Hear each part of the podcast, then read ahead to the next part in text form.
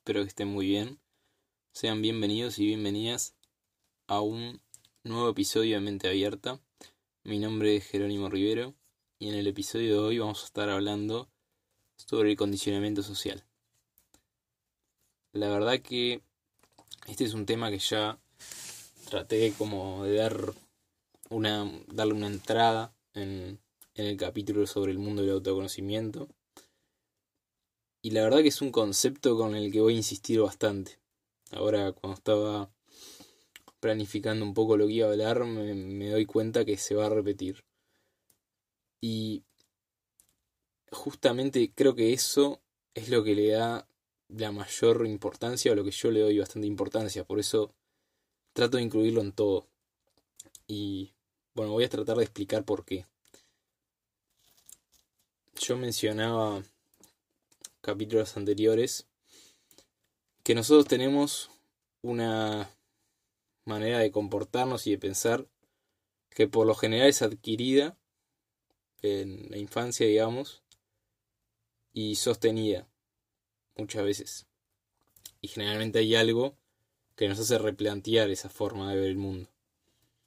Que obviamente también decía que no todo el mundo le llega a ese momento de replanteárselo.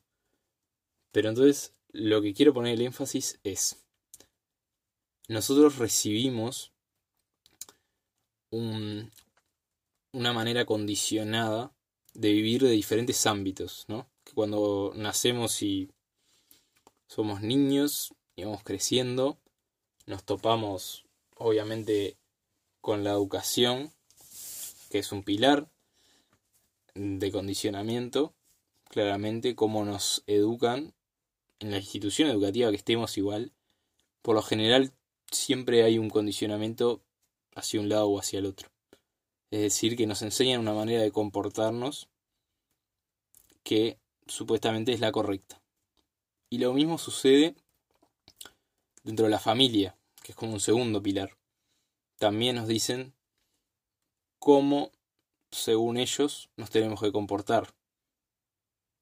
Y también hay otros ámbitos que no son tan claros o tan grandes como la familia y la educación, que obviamente son las relaciones sociales que establecemos desde chicos y nos influyen también en nuestra manera de percibir el mundo y las relaciones que establecemos claramente nos influyen en nuestra manera de ser y se sostienen en el tiempo a sí mismo. Entonces, nos criamos de una manera que la verdad que lo que hace, que yo lo he vivido así, y obviamente es debatible, pero para mí no es debatible. O sea, siempre estoy dispuesto a escuchar nuevas opiniones y siempre soy escéptico, que creo que es justamente lo que nos invita a todo este mundo. Pero para mí hay una manera en la que fuimos educados que nos obliga a seguir a la mayoría de las personas, que nos obliga a de alguna manera a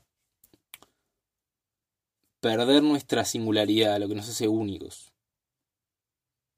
y adaptarnos a lo que hace la mayoría. Que en realidad la mayoría, esa mayoría que hablo, es parte de lo mismo. O sea, no es nadie que, que hay una persona a la que siguen todos y no, somos todos muy diferentes pero tenemos conductas que por lo general en la sociedad están bastante extendidas. Hay algunas que son positivas, o sea, que contribuyen a nuestro bienestar y hay otras que no. Y yo me quiero centrar en las que no. Entonces, en estos ámbitos, ¿qué es lo que pasa? ¿No? Hay un tema que es dentro de la familia y dentro de la educación también es como bastante compartido lo que sucede, que es que hay una aceptación social, una necesidad de aceptación social en los dos ámbitos. Y vos y yo y todos habremos escuchado siempre de nuestra familia, del lugar donde fuimos educados, de donde fuera, de cómo nos tenemos que comportar. Y si bien hay una parte que contribuye claramente a que no seamos una sociedad anárquica, ¿no? Y que estemos todos este, sin ningún tipo de reglas y que sea todo un caos, que esa es la parte, digamos, positiva de tener esto, también tiene la parte negativa, que es que varias de esas cosas quedan arraigadas y en el futuro, como decía en el episodio anterior, llevamos esas creencias hacia el futuro y esa necesidad de aceptación social, digámosle, que justamente nos condiciona y también en cierta parte nos nos pone en un lugar complicado con respecto a lo que es nuestra salud mental, porque la verdad que no es sano y nadie puede vivir en función del otro. Entonces, es un tema complejo y es un tema que justamente tiene esas repercusiones para mí. Y para que puedas ver más claro esto, te quiero presentar eh, un experimento que hizo el psicólogo Salomon Ash en el año 51-52 1951-52. ¿Qué, ¿Qué fue lo que hicieron o lo que intentaron hacer? Lo que hacían era que reunían a unos participantes y querían ver si cedían a la presión del grupo, digamos. O sea, a la opinión del resto o a las conductas del resto y ver si se adherían a las conductas del resto. Entonces lo que hicieron fue agarraron un grupo de, de estudiantes y les mostraban eh, tres tarjetas, ¿no? Les mostraban, perdón, les mostraban por un lado, les mostraban una tarjeta de una línea, ¿no? Y por otro lado, le mostraban tres opciones de tarjetas, ¿no? Que tenían, cada una tenía una línea y los participantes tenían que encontrar cuál se adaptaba más, o sea, cuál línea de esas tres era la más parecida a la que le mostraron en primer lugar. O sea, le mostraron una carta con la línea y le mostraron otra, otras tres cartas con otras tres líneas y tenían que decir cuál era la idéntica. Entonces, lo que hicieron fue en un grupo de 7 a 9 estudiantes, más o menos, eh, uno iba a ser el, el que iba a tener el experimento real. O sea, el que no tenía ni idea y llegaba al experimento, no me acuerdo exactamente qué les habían dicho que era, podría haberle dicho, no sé, esto es una clase de tal cosa, y fuera. Y el resto eran actores, o sea que era una persona que creía que eso era o sea, una realidad, una clase, y el resto eran actores. Entonces, ¿qué hacían? Empezaban a, a mostrar, ¿no? Eso de las, de las cartas y empezaban a elegir, ¿no? Y lo que pasaba era que los actores, al principio, bueno, dieron respuestas correctas y después lo que empezaban a hacer era dar respuestas incorrectas. O sea, decían que esa línea, no sé, se parecía a una línea, pongámosle pequeña, se parecía, le mostraban una carta y decía que se parecía a una línea mucho más grande. Y entonces lo que sucedía ahí, que era cuando todos los actores empezaban a contestar esto en unanimidad, el, la persona que obviamente no era actor empezaba justamente a fallar. O sea, era claro cuál era la respuesta correcta. Sin embargo, cuando todo el grupo decía una respuesta incorrecta, él prefería decir la respuesta incorrecta para tener una aceptación social, digamos, y quedar bien con el resto del grupo. ¿No?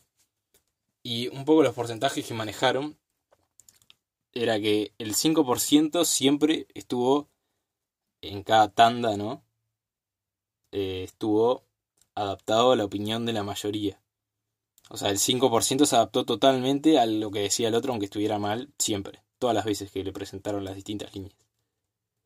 Un 25% desafió la, la, la opinión mayoritaria y dio la respuesta correcta. Ese fue el 25%. Y el 75% dio al menos una respuesta errónea a las 12 preguntas. O sea que se dio a esa presión social.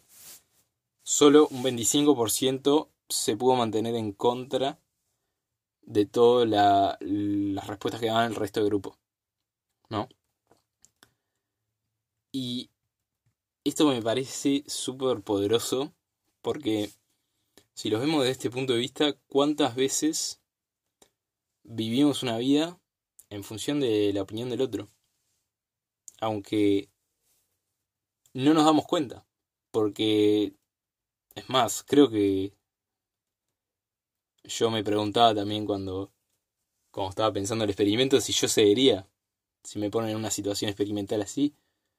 Y yo capaz que cedo, la verdad, que cedo a la presión social. Pero es algo que lo tenemos tan implícito y es tan a la vez tan perjudicial para nosotros que nos hace perder nuestra singularidad, nuestra opinión propia. Y eso es tremendo, la verdad, para enfrentar una vida así. Entonces, lo que quería traer un poco con este experimento es cómo muchas veces vivimos esa vida en función de los demás y no solo eso, sino que también le damos el poder al otro y no, no necesariamente a veces es un otro de tal persona me hizo hacer esto, no. Generalmente es un como algo generalizado. Que adoptamos conductas generalizadas que nos llevan a lugares peores. Porque, bueno, mucha gente lo hace, voy y lo hago también. Así me dejo llevar como por esa inercia. Y, y la verdad que es difícil. Pero es complicado también porque si lo relacionamos también esto con lo que mencionaba al principio, con la educación que recibimos, de parte de la familia, del sistema educativo, de lo que fuera, eh, hay unos valores comunes que son totalmente subjetivos, que cada familia impone sobre cómo deberían ser las cosas o cómo debería ser su hijo para, en cierta parte, ser la representación de ellos, que en realidad es algo totalmente inviable por donde se lo mire, porque la verdad que también es triste ver familias que, por ejemplo, que se les ha obligado a los hijos de alguna manera u otra, se les ha condicionado a que tengan una misma orientación vocacional, digámosle, que los padres o tengan los mismos valores exactamente de los padres y generalmente, por lo menos en mi experiencia, no son personas que los puedan justamente sostener. Es como que, es lo que decía al principio, que cuando se da esa conducta, ese condicionamiento en un momento se rompe. Se rompe porque ya no da más. No se puede sostener. Entonces muchas veces veis que de repente una persona que, que justamente que los padres lo tenían como, bueno, vos tenés que hacer esto, tenés que hacer lo otro, tenés que hacer lo otro, de repente hace así, se va para el otro extremo totalmente y vos decís, ¿qué pasó acá? Bueno, pasó esto en realidad. Es como que, queramos o no, no nos podemos liberar de esto. De que por más que en cierto punto haya una mayoría que apunta hacia un lado o nos hayan inculcado que tenemos que hacer ciertas cosas, llega un momento que nos damos cuenta que no, que no tenemos que hacer nada de lo que nos dijo nadie, que tenemos que seguir nuestro propio camino y aportar nuestra propia visión en las cosas.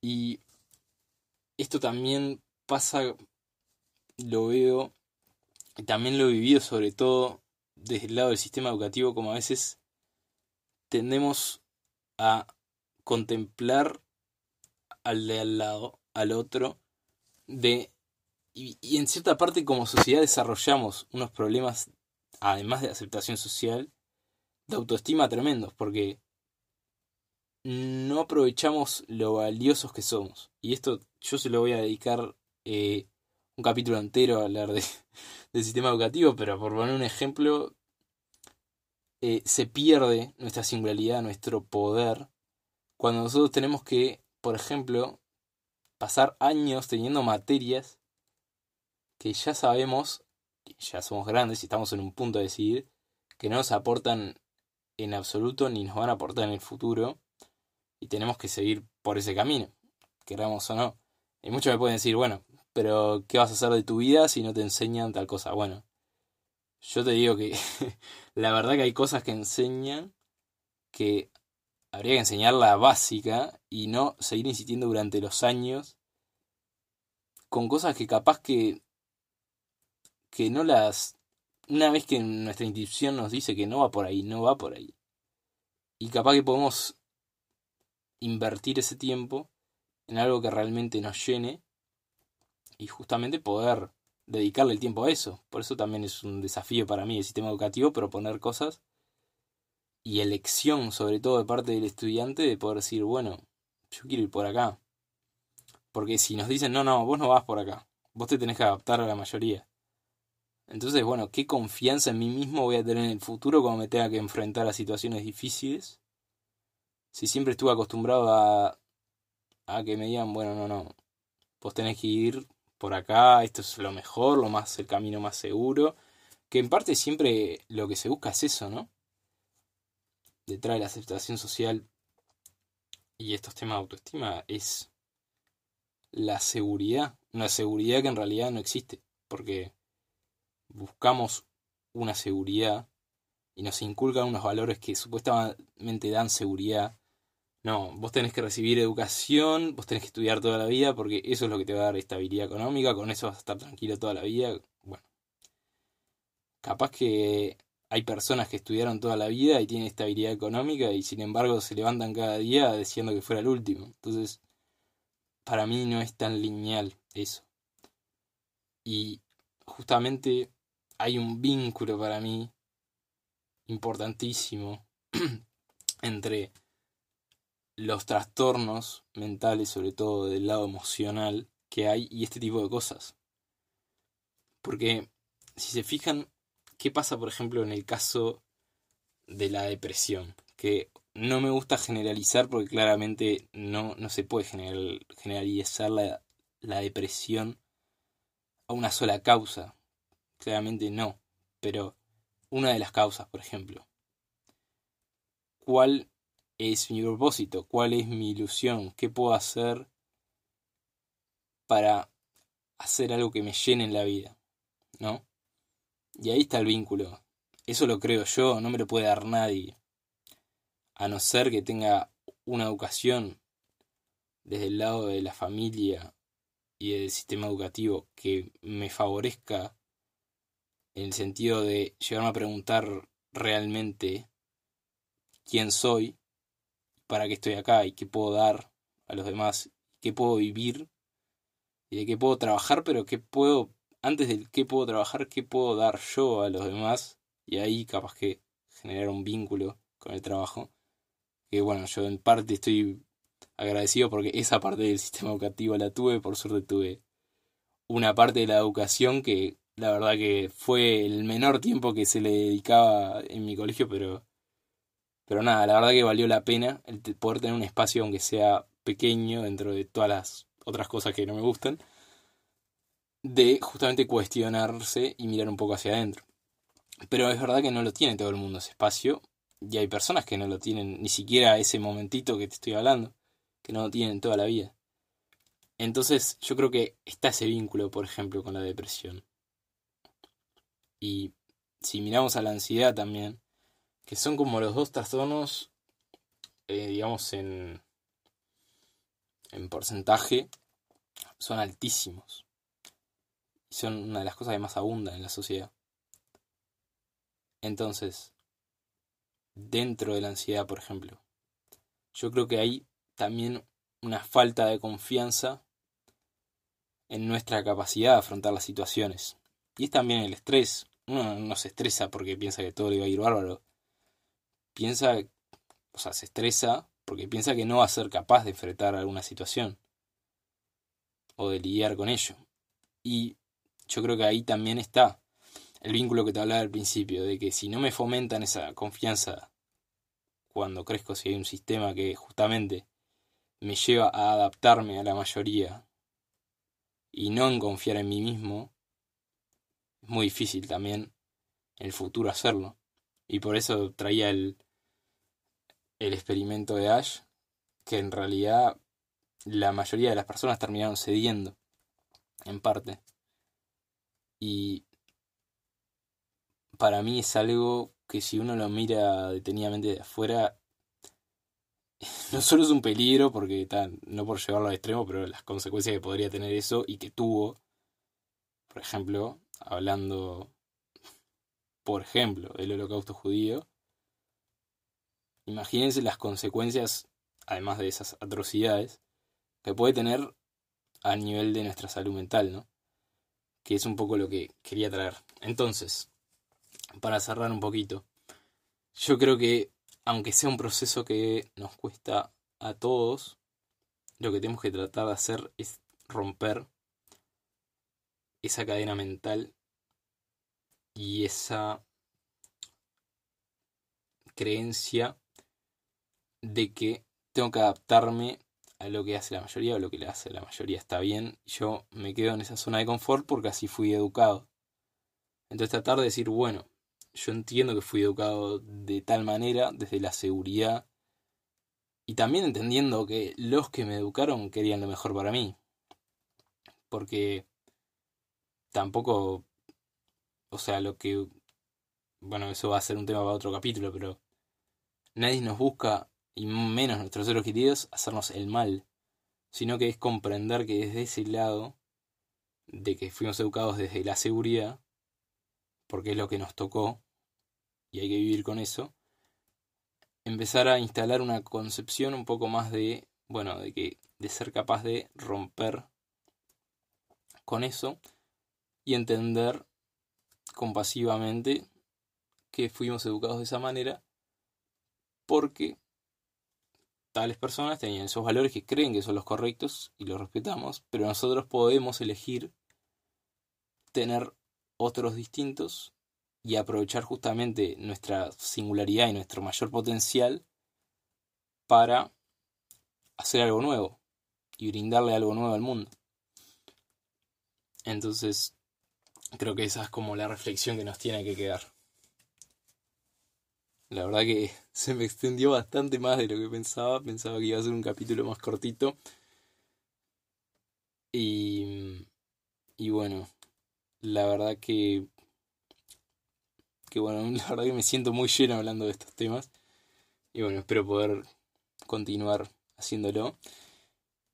Como siempre, te voy a invitar a que me sigas en Instagram, arroba mente abierta, podcast, guion bajo al final. Y en Facebook, también eh, al final lo puse como mente abierta podcast, quedó ahí. Y los voy a tratar de subir a YouTube también los empecé a subir. Voy a ver si también voy a tratar de sostener esa, esa conducta. Así que también me puedes buscar por ahí. Está como mente abierta podcast también. Todo lo mismo. Como siempre te invito a que puntúes el podcast si te está gustando. Te está haciendo de utilidad. Que es lo principal que quiero. Que quiero hacer. Que, que te sea útil. Que puedas convertirlo en algo positivo para tu vida. Que puedas tener una visión más holística y, y puedas mejorar en todo aspecto. Y bueno, es todo por hoy. Te mando un abrazo muy grande. Y nos vamos a estar viendo el próximo episodio. Chau, chau.